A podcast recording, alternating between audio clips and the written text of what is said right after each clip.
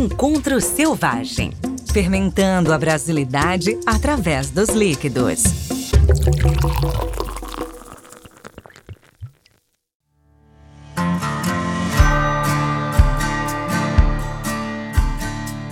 Bem-vindos, apaixonados exploradores dos sabores brasileiros. Iniciamos agora uma novíssima temporada dos Encontros Selvagens. Essa série por temporadas que tem como objetivo trazer para vocês conteúdo sobre cervejas selvagens. Ela é apresentada por nós aqui do Surra de Lúpulo, eu, Leandro, consumidor apaixonado de cerveja e apresentador do podcast a Lud, a hipacondríaca, sommelier de cervejas e apresentadora do Surra de Lúpulo, Aline Ismanioto, antropóloga e sommelier de cervejas, e Diego Simão, economista, sommelier, cofundador, cervejeiro e blender da Coisa Linda. Aline e Diego, deem um alô pro pessoal. Boa noite, galera. E aí, gente? Todo mundo selvagem aí? Olha, essa é uma pergunta bem dúbia, né? Assim, que dá cabe muito duplo sentido, né? Vários trocadilhos. Muitos, muitos, infinitos. E Diego, fala pra gente aí sobre como foi esse ano o apoio do Conselho Federal de Química? Não, com certeza esse ano a gente foi brindado, né, conseguindo ganhar, né, o edital do Conselho Federal de Química, que foi um parceiro extremamente importante para a realização do segundo encontro selvagens do jeito que aconteceu. A gente pôde trazer é, cervejeiros da América Latina, da Europa, a gente pôde promover workshops né, com, trazendo cervejas de vários lugares, foi um treinamento intensivo, né, para juízes que ficaram especializados em cervejas ácidas complexas. Então, toda essa verba que entrou através do Conselho Federal de Química, que se faz presente na vida das cervejarias, né, através de muitos químicos que trabalham nessa área, né, principalmente no, na produção de cerveja diretamente. Mas é muito importante que a gente teve esse apoio do CFQ para produzir esse evento que foi marcante em 2023, né? Que promoveu a cerveja selvagem nacional, levou e, e, ainda vai levar, através tanto do podcast quanto da revista Selvagem, que logo, logo vai sair, né? Uh, um pouco do que a gente fala sobre cerveja selvagem no Brasil e na América Latina. Então, fica um agradecimento fraternal aqui por todo o apoio e colaboração do CFQ, né? Que foi o nosso patrocinador principal no Encontro Selvagem de 2023. Maravilha! E Aline, o que, que você percebe que mudou do primeiro para o segundo ano do Encontro Selvagem? Ah, eu acho que esse apoio, tanto o, o apoio do CFQ, quanto a gente poder lançar o projeto Manipoeira, que também ajudou muitas cervejarias a entrarem no projeto e olharem para a Semana Selvagem de uma outra forma, fez crescer, né? Da primeira semana, que foram encontros super importantes, né? Onde as ideias já começaram a fervilhar, né? Todo mundo começou a discutir temas que talvez estavam só isolados em cada cervejaria que estavam fazendo essas cervejas e estavam pensando cada uma por si, a gente conseguiu unir tudo isso, né? E acho que 2023 foi o primeiro passo para começar a trazer essas ideias em pauta, começar a discutir mais sobre e ainda poder, além das discussões, trazer um, quarto dia, que foi o dia do encontro da Feira Selvagem. Que aí foi para poder brindar e poder realmente experimentar, né? No primeiro a gente fez algumas degustações, né? Mas muito uhum. timidamente ao final do dia. E aí poder ter um evento focado nisso para finalizar a feira foi muito legal, né? Foi poder trazer em goles tudo que a gente discutiu naqueles dias então, acho que foi muito importante ver esse crescimento tão rápido, né? Porque de um ano para o outro, contar de 80 pessoas para 200 é um passo grande. É um salto gigantesco. E sem contar também a importante mobilização que a Abracerva realizou em 2023, né? Exatamente. Que trouxe muita gente para ajudar no processo de construção desse projeto, né? Não somente de apoio institucional, mas realmente de mão na obra, né? Então, eu e a Aline, a gente ficou no operacional executivo, mas por trás teve gente que fez toda a parte de financeiro, que foi o Jairo, quem ajudou a organizar uhum. e todo o diálogo com o CFQ, que foi o Giba, né? A gente teve a Júlia ajudando na parte de comunicação, junto com a Bia, é, e a gente, através da Abracerva, a gente teve uma amplitude muito maior, né, para poder abraçar o mercado de uma forma mais completa. Então, essas modificações de um ano para o outro, que no primeiro ano a gente sim teve apoio da Abracerva, Mas até naquela vez a gente, em um mês a gente fez tudo. Dessa vez a gente teve um pouco mais de tempo, a gente teve muito mais recurso e tanto que a gente conseguiu se planejar e pela primeira vez vem um produtor de lambique no Brasil da aula. Né? Ao mesmo tempo veio também um produtor do Peru falar sobre Titia. Então, são coisas que consolidaram alguns conhecimentos, fortaleceram a ideia de cerveja selvagem, cervejas ácidas complexas como um todo. E a gente trouxe para baila a ideia da Tite, né? Que agora já teve algumas produções, que a gente está vendo que é viável. Então, de um ano para o outro, foi um crescimento absurdo, né? Sem falar no, no treinamento de juízes que a gente fez, né? Que também foi interessantíssimo, né? Muito legal. Agora você sabe que o sarrafo que vocês estão trazendo está só subindo, né? Porque assim, no primeiro ano, que foi aquele dia de encontro, onde teve muita troca de ideia, a gente até falou isso no programa anterior, no episódio anterior, ali que o Junca apelidou de papo angelical, né? Assim, o papo do, dos astros, né? Bem amplo. Ali, logo depois, eu não lembro agora se foi logo depois ou um pouco antes, já teve o lançamento do projeto Poeira. Agora vocês estão trazendo a Tite. Eu já estou na expectativa de 2024. O que, que vai acontecer, uhum. entendeu? Mas isso a gente vai deixar lá para o final. Porque, na moral, se tiver um tema desses por ano, ferrou. A gente vai ter muito tempo para estudar e muito bom. E aí, falando em estudo aqui, o que vocês trouxeram, né, nesse segundo ano, parte das discussões foi com esse enfoque bem técnico, né? E ali foi até uma sugestão do co-curador do Junca, do André Junqueira. Então, fala pra gente um pouco mais sobre isso. Você falou até agora dessa formação de juízes especializados, teve também abraçagem coletiva. Fale um pouco mais sobre isso, por favor. Aline, que você puder já trazer. Não, eu acho que a gente conseguiu alcançar nível de discussões super importantes. Então, desde do primeiro dia, começando com análise de leveduras, a parte bem técnica de produção, até o segundo dia a gente conseguiu falar sobre né, história, sociologia, filosofia, bebidas ancestrais, atingir a gastronomia. Então a gente conseguiu entrar mais profundo em alguns temas que só amplificaram a, as conversas e o que foi acontecendo depois ao longo do ano, né? Uhum. E aí poder também depois trazer a, a produção da Titia e o, workshop, que eu acho que também foi uma coisa inédita e que é algo que a gente tem que discutir ainda muito, né? Porque se a gente for pensar, a gente trouxe a, a manipoeira, né? E, e, mesmo as cervejas ácidas complexas, pensando em Brasil e América Latina, onde que a gente vai colocar isso num concurso, por exemplo, né? Como é que eu vou mostrar isso para juízes internacionais e falar que, que eu tô trazendo um sensorial totalmente diferente de uma cerveja belga. Uhum. Ou de uma cerveja. O que, que eu vou esperar dessa cerveja ácida quando eu tô pensando numa cerveja. Estamos acostumados na breta tradicional. E aí já gerou um monte de discussão. E como é que a gente vai levar tudo isso né? Então são várias discussões que foram surgindo depois, ou mesmo as bebidas tradicionais, né? Então o que, a gente vai chamar de cauim, o que a gente vai chamar de manipoeira, pajuru, caxiri, né? onde a gente vai trazer todas essas bebidas, a titia, como é que nós vamos colocar isso até de forma comercial? Como é que eu vou trazer isso no rótulo? Como é que eu vou trazer isso para o mapa? Como é que eu vou trabalhar isso sem passar na frente dos povos que estão fazendo isso muito antes, né, do Brasil ser Brasil? Então, são várias conversas que foram se amplificando, várias vozes que foram aparecendo ali. Então, desde os cervejeiros, dos povos ancestrais, do, do, dos juízes, dos sommeliers, várias vozes que apareceram ali, que a gente agora tem vários caminhos para percorrer, vários projetos para desenvolver.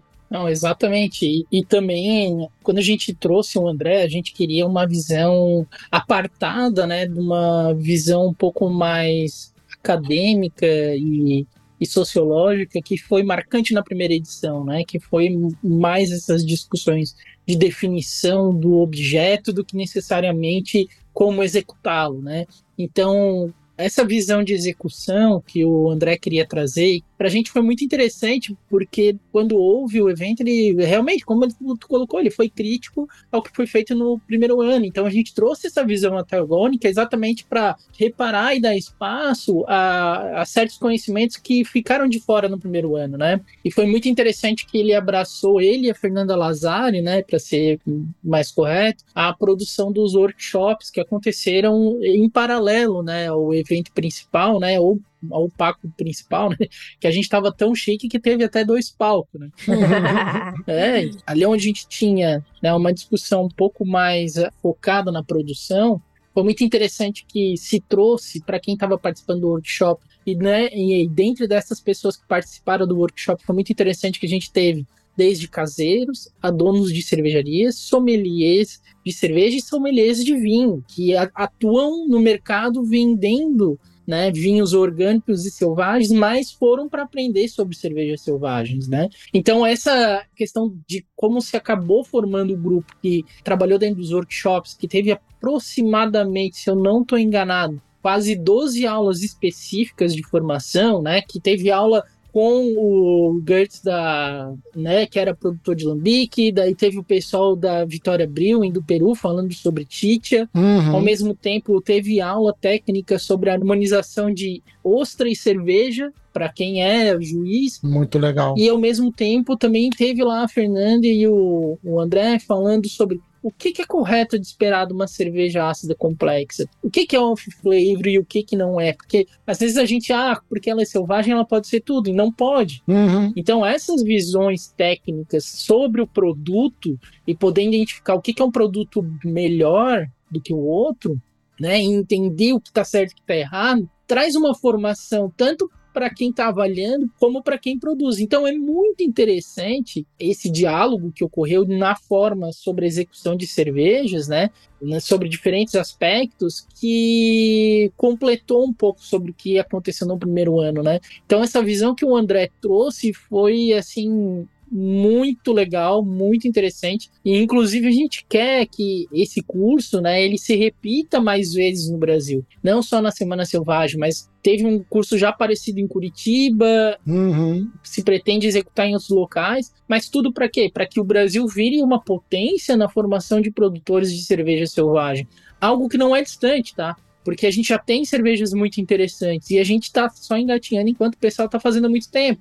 Só que a gente tem muito mais variedade, a gente tem variação de clima, a gente pode ter produtos muito diferentes. Só que a gente tem que entender, daí que vem a importância dos papos de anjo, do que, que a gente é. Perfeito. Porque a gente não pode, né, ir pro executar sem saber o que, que a gente quer, né, enquanto produto, né? Porque o papo de anjo, no final, ele é um papo importantíssimo na questão de formatação de produto. Perfeito o que, que a gente quer como ser como produto e tudo mais. Então, assim, eu acho que se complementou as duas discussões, uhum. né, que não eram dicotômicas e, na verdade, eram complementares. E acho que foi bonito a experiência que o pessoal da Victoria Brewing trouxe nesse sentido, porque acho que eles, por trazer essa tradição da Titia ao longo da história, né, não ter esse descolamento dessa bebida, eles trouxeram essa visão de quem trouxe historicamente a bebida e tá usando hoje de forma contemporânea, sabe? Eu acho que é, eles trouxeram uma visão muito bonita pra gente de, de como fazer isso, sabe? Uhum. Então foi muito legal tê-los também para poder trazer esse contraste. E foi uma, uma abraçagem aula, né? Exatamente. Então, tipo, foi um processo onde a gente trouxe pela primeira vez o malte de milho para ser usado, a Trilhas abriu as portas para todo mundo estar tá acompanhando esse processo, e foi realmente uma aula, porque, tipo, tu tá lá para ver qual que é o tamanho do grão, como ele é moído, qual que é o processo de, de filtragem, tira muitos medos do produtor, porque a gente tá tateando em algo que a gente não faz, né? E eu acho assim, a minha ambição pessoal é que o Brasil ele comece a dominar o papo sobre títias contemporâneas, que a gente tem volume para isso. O Brasil é um país continental e, assim, em termos de volume, ele é brutal em relação às cervejas artesanais sul-americanas juntando todos os produtores artesanais de todos os países sul-americanos, uhum. não deve dar nem São Paulo. Então a gente está muito grande, né? A gente é muito poderoso. Então acho que é muito importante a gente marcar esse caminho, né? E eu achei legal que você trouxe, Diego, dessa questão de ser complementar, porque é isso, né? Para poder fazer algo, tem que ter essa identificação, essa auto, sabe? Então eu sei quem sou, sei quem nós somos, sei para onde queremos ir ou para onde queremos experimentar, às vezes é mais importante do que para onde queremos ir, é para onde queremos experimentar, né? Saber, vamos fazer, já que a gente está numa fase, nesse borbulhar selvagem, né? nessa coisa de fermentar selvagem, é uma experimentação que aí começa a se delimitar quais são os erros, o que, que a gente não pode entender para não ter aquilo que o Junca falou no último programa, do culto ao erro, né? De falar, ah, errou, mas pô, é selvagem, tá podendo, tá valendo, né? É, Tá ruim. E aí a gente começa a chegar. E eu gostei que vocês trouxeram também essa visão que a Vitória trouxe de ter continuado isso desde o começo, porque traz essa ênfase nas cervejas sul-americanas, né? Nas bebidas sul-americanas em si, não só na cerveja, e traz toda uma discussão sobre mercado. Como é que foi isso lá na parte de mercado, não só técnica e produção. É, acho que a mesa do, do pessoal que trouxe também, eles trouxeram bastante essa visão de como tá a Tite contemporânea, né, e, e o mercado, uhum. né, eles têm o hábito de consumo dessa, dessas bebidas, né, ancestrais muito mais que a gente, mas eu acho que o papo do pessoal da gastronomia e que trouxe um pouco a visão é, do mercado dos vinhos naturais, que tem enfrentado um pouco essas mesmas questões que a gente, né, de aproximar porque acho que a gastronomia resolveu muito mais rápido essas questões, talvez de trazer para a mesa ir para alta gastronomia e trazer para discussão de novo do prato do brasileiro, dos alimentos, né, das frutas uhum. brasileiras, da mandioca e de coisas tão, tão nossas. E as bebidas, o vinho já deu esse passo e acho que a gente agora está dando na cerveja, né, de poder saber o que são sabores nossos, o que, que é um terroir brasileiro, o que, que é a escola brasileira de cerveja, uhum. em última instância. Então, o que, que é nosso, né? Do que nós somos feitos? Porque é isso. Toda a cultura é, é cheia de simbolismos que a fermentação traz, né? A gente pode, através da fermentação, ler uma cultura inteira. Então, é o que a gente falou, a gente olha para a Alemanha e a gente sabe o que, que eles querem dizer com a cerveja deles. A gente olha os belgas sabem o que eles querem dizer com a cerveja dele, né? E por que não olhar para o Brasil e, e, saber o que, que a gente quer dizer com a nossa bebida, né? Tra trazer isso para o dia a dia, né, das pessoas, não só para o nosso nicho, né? E acho que esse segundo ano do Encontro Selvagem, da cerveja selvagem, quebrou um pouco essa bolha de não só falar com os cervejeiros, mas também falar em alguma medida com as pessoas, né? Bom, quer completar, Diego? Olha, eu acho que em relação principalmente à questão do discurso e, e a, vamos dizer assim, a conversa com o mercado, da gente ocupar um espaço, vamos dizer assim, em mídia, por exemplo, porque logo depois do evento a gente teve várias publicações que levaram a, a cabo de falar um pouco sobre o evento. Então a gente ganha muita mídia espontânea que chega nos chefs. E teve chefs que foram lá. A gente trouxe chefs né, de restaurantes é, interessantes de São Paulo para estar tá lá falando sobre o mercado, por que, que eles não compram cerveja selvagem e o que, que a gente tem que mudar, né? Uhum. Então a gente trazer a Patrícia, trazer o pessoal da Beverino para falar foi muito importante para a gente começar a ter contato. E também a gente começar a, vamos dizer assim, se conscientizar que a venda para restaurantes é muito diferente do que uma venda para um bar. A gente no bar, por exemplo, assim, num bar que seja, vamos dizer assim, ou é, num empório que venda cerveja selvagem, ou cerveja, né, vamos dizer assim, especializado nisso, ele vai saber quais são as marcas, ou tipo, ele vai saber, por exemplo, vamos me pegar como exemplo, ele vai saber o que é coisa linda. Uhum. Então é fácil eu chegar e explicar o meu produto para ele. Mas é muito difícil eu chegar num restaurante tipo Dom e com quem que eu falo? Como é que eu mostro? Porque lá eles sabem de vinho, eles sabem de algumas outras coisas, mas cerveja não tá no cardápio dos grandes discussões da gastronomia. Tá eventualmente quando a gente traz eles para algum evento. Então, tipo, essa conversa que a gente começa, ela não vai surtir efeito num ano ou no segundo ano. Isso é um trabalho que vai ter que ser década. E se a gente não começar a pensar em longo prazo e entender como é que a gente tem que chegar nesses pontos de venda, a gente não vai evoluir nunca. Né? Então, por exemplo, uma das coisas que a gente entende olhando para o mercado de vinho é que o approach nos compradores no mundo da autogastronomia é tete a tete, é tu ir lá mostrar, é tu ir lá conversar, tu falar por que, que a tua cerveja ela é importante o bastante para estar no menu degustação. Uhum. Ah, quer o bitter? Não, cara, não é uma questão só de harmonizar é qual que é a identidade dessa cerveja em relação à gastronomia que se desenvolve olhando para a herança gastronômica brasileira, Sim. que é cultural. Então, esse formato de diálogo que a gente está começando a ter com a gastronomia, ela é importantíssima e a gente não sabe fazer. A gente é muito ignorante ainda nessa questão. E por isso que até hoje a cerveja não entrou na gastronomia. A gente não conversa com ninguém, a gente não está em lugar nenhum a gente tá com cervejas que são eventualmente para pessoa tá lá e beber, mas não necessariamente ela tá envolvida, né, no menu degustação, por exemplo, ou tá no cardápio se pensando em relação à comida, né? Ou no posicionamento mesmo do restaurante, né? Você tá falando, tá me trazendo a ideia muito clara de, putz, eu sou um restaurante de comida regional. Sei lá, vamos pegar aqui, comida paraense. E eu não tenho nada de povo de cerveja ou bebida que se conecte com os povos originários, sabe? E eu tenho vários pratos que são vindos de povos originários, mas eu não tenho uma Exato. cerveja ou uma bebida que seja conectada a isso. É. Aqui no Rio de Janeiro tá bombando, cevicherias, né? Tá, tá em tudo quanto é lugar. Não. E eu não tenho nenhuma titia sendo vendida. Exatamente. oh, meu Deus do céu. Não, eu, assim, eu tenho contato com um deles, um, um dos donos de, de cevicheria. Eu vou falar com o Pelo amor de Deus, vamos lançar essa ideia pro cara, né? Tipo, pô, pelo amor de Deus, né? Porra, vende isso, por favor, cara.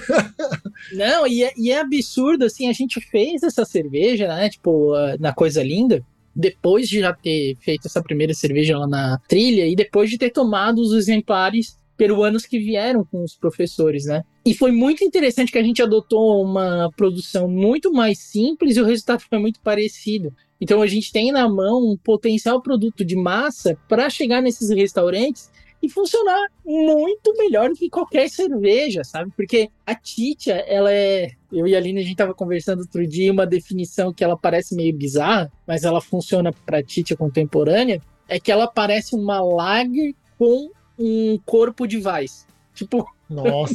assim, difícil de escrever. Só que sem lembrar a fermentação de nenhuma delas, né? É. Muito interessante, assim. E ela tem um, eu acho que tem um alcance para além de não só gastronômico, mas até de consumo do dia a dia, assim, porque a, a Tite é muito refrescante. Você, você toma, assim, teor alcoólico gostoso, é um teor alcoólico pra você tomar no dia a dia. Era pra ser pra gente chegar no bar e chegar e e tomar o primeiro pint do dia de Titia, sabe? É...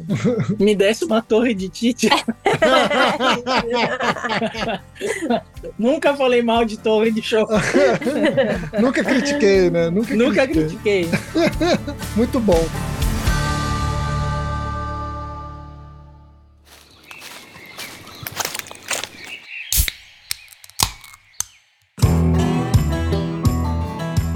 Pra gente ir pro final, a gente quer palhinha, vamos dar uma palhinha para os ouvintes. Então vamos lá, gente. O terceiro encontro selvagem, ou a próxima semana selvagem, que seria a segunda semana selvagem, vem aí.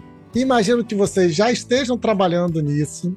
O que que vocês podem nos contar sobre o que está sendo trabalhado? Bom, acho que a gente está trabalhando as duas frentes importantes, né? Tentando pensar os desdobramentos da parte dos encontros mesmo, né? E acho que a ideia é que esse ano a gente consiga abraçar mais essa ideia das cervejarias sul-americanas, então trazer um pouco mais essa cara, né? O Brasil enquanto América Latina e o que, que isso traz pra gente. A gente viu o quanto foi importante ouvir os cervejeiros do Peru, né? Da Victoria Brewing, foi uhum. muito produtivo, então acho que esse é uma coisa muito legal. E a feira, né? Poder aproximar mais da gastronomia, poder trazer esses produtos que são tão nossos, que já estão trabalhando tão bem na gastronomia, né? Queijos, e afins, né? Agora que fermenta tanta coisa tão bem, com leveduras nossas, né? E, e, poder aproximar esse diálogo, acho que é super importante. Então, acho que esses são pilares bem importantes que a gente está pensando para trazer para a feira. É, vale dizer que mais ou menos pelo meio, entre a, o final da primeira quinzena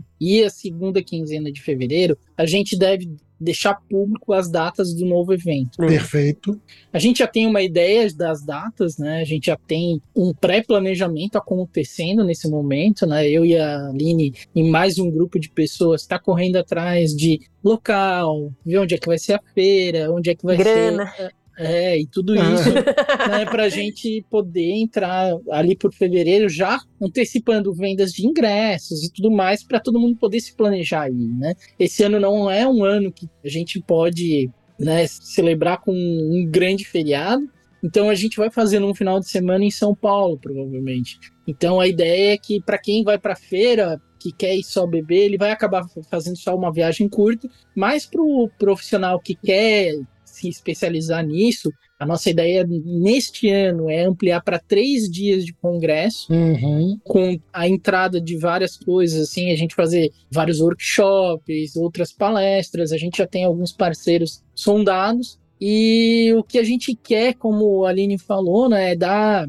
né, consequência nessas conversas sul-americanas que apareceram, falar ainda mais sobre o movimento de uso de milho na produção das cervejas sul-americanas, que é algo que está acontecendo e está passando desapercebido no radar do brasileiro, porque a gente olha muito para a Europa, para os Estados Unidos e a gente Uhum. pouco consegue olhar para a América do Sul e é ali que está uma boa possibilidade de novos produtos. E no nossos sonhos é trazer alguém da África para falar sobre as cervejas africanas, né? As cervejas que são originárias de lá também. Porque a gente quer, por exemplo, Que maneiro. se tudo der certo, trazer alguém para fazer uma cerveja de sorgo, por exemplo. Aí, ó, sabia que ia ter uma novidade. Eu sabia.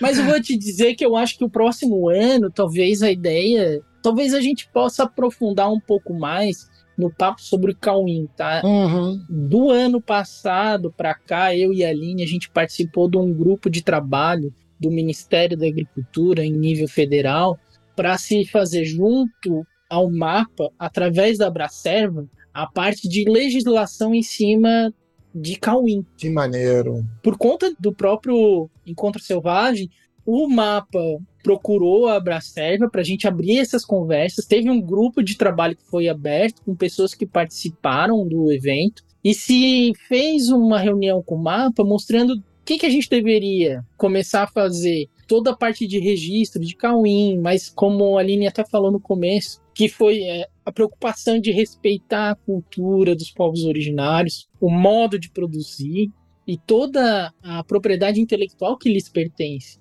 E disso sair a, a proteção ao que é né, dos povos originários, mas dá abertura para releituras contemporâneas né, disso. Que é, seria, por exemplo, a gente teve a Titia contemporânea sendo falada, então por que não ter o Cauim contemporâneo? Perfeito? que não é uma lager, né? A gente tá falando de, de repente, uma, Uhum. uma bebida alcoólica feita somente de mandioca, mas olhando para a utilização de insumos cervejeiros, né? E aí a gente poder chamar isso de cauim contemporâneo. Então, tudo isso caminha em paralelo para a gente conseguir pensar em, tipo, produtos que são realmente brasileiros, né? Então, e disso tudo ainda tem outras conversas, né? Hoje a gente tem um- a nossa própria criação do Encontros Selvagens levou a muita gente do meio conversa sobre bebidas a olhar para o nosso evento, né? Tipo o pessoal do Comer a História, né, Aline? Primeira história. é. Uhum. Né? Tipo, a gente abriu conversas com eles, provavelmente eles podem participar com a gente, e são pessoas extraordinárias no conhecimento absurdo,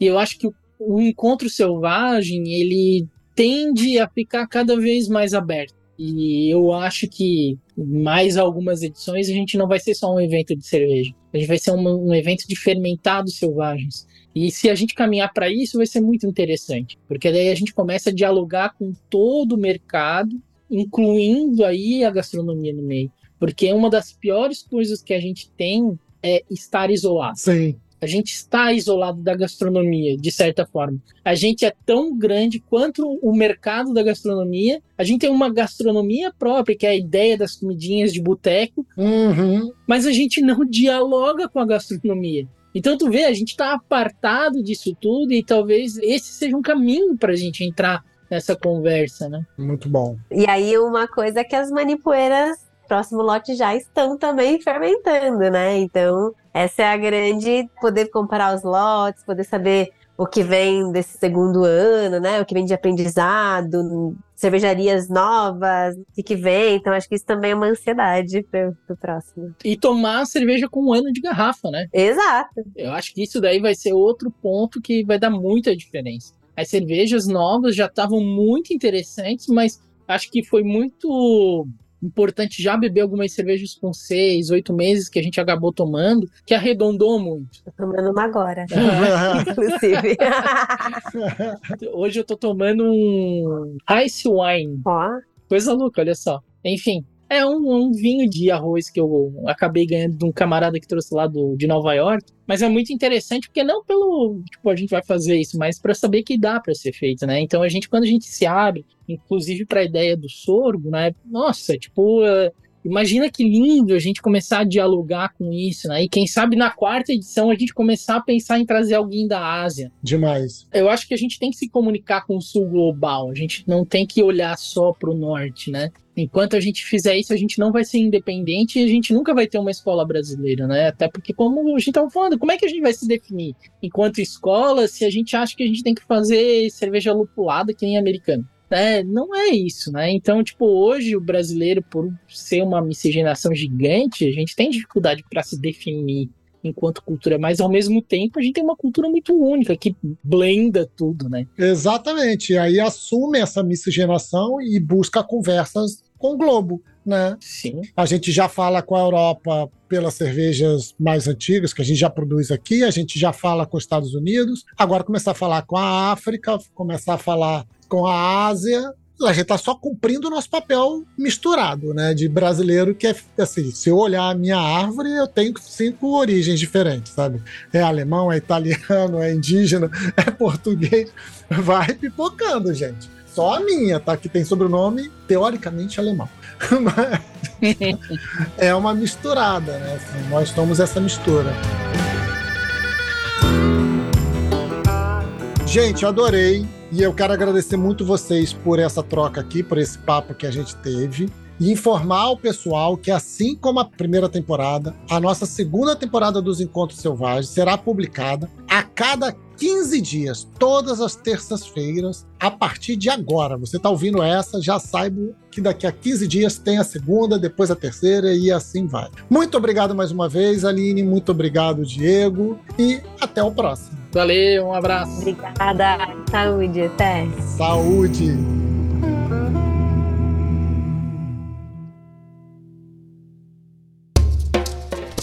Encontro Selvagem é um programa realizado pelo canal Surra de Lúpulo, Abracerva, e com apoio nesta temporada do Conselho Federal de Química, CFQ.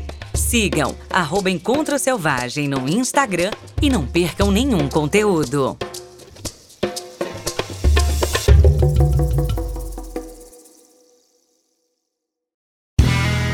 Este podcast foi editado por Play Áudios.